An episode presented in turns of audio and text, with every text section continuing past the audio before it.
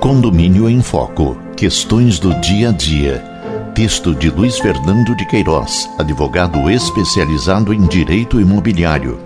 Narração: Roberto Bostelman. Capítulo 98 O poder de representação. A garantia de que os condôminos podem ter representante em assembleia não significa que o prédio esteja impedido de regulamentar a matéria através de alteração de sua convenção, por exemplo, limitando o número de procurações que uma mesma pessoa possa apresentar no ato. Pode o condomínio proibir o uso de procuração nas assembleias? Pode estabelecer regras que impeçam que um procurador represente mais do que um proprietário de unidade? Pode obrigar o condômino a comparecer à reunião ou a assumir o cargo de síndico.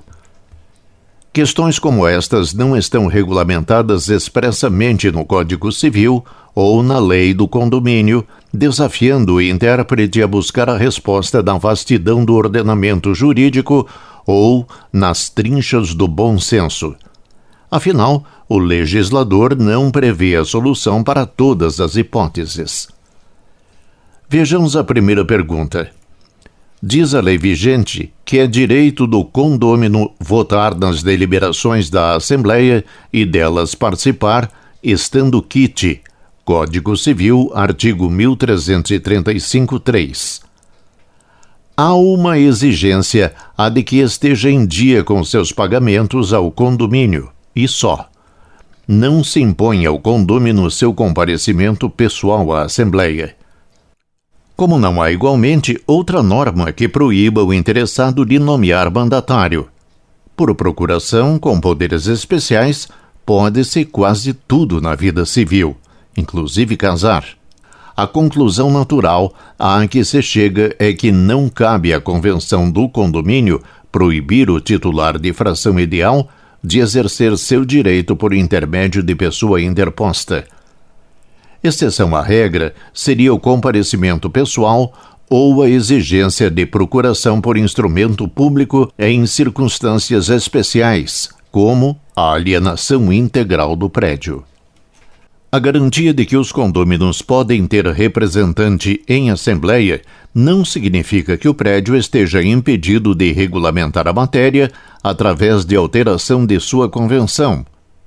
O que responde à segunda pergunta acima. Há edifícios, por exemplo, que limitam o número de procurações que uma mesma pessoa possa apresentar no ato. Nenhum procurador poderá representar mais do que três condôminos na Assembleia, é o que diz a regra.